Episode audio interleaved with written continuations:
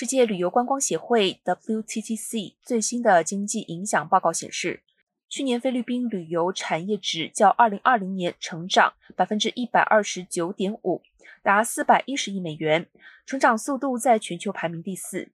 世界旅游观光协会全球峰会今天在马尼拉登场，由世界旅游观光协会执行长辛普森和菲律宾观光部部长普耶特等人联合举行记者会。这项峰会将进行到二十二号。